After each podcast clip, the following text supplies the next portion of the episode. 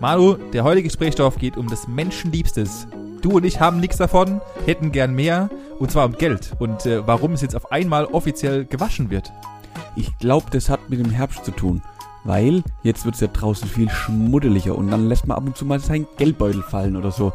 Und dann muss man es vielleicht waschen.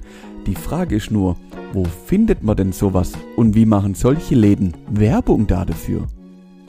Tja, äh, vielleicht wäre mal eine neue Idee.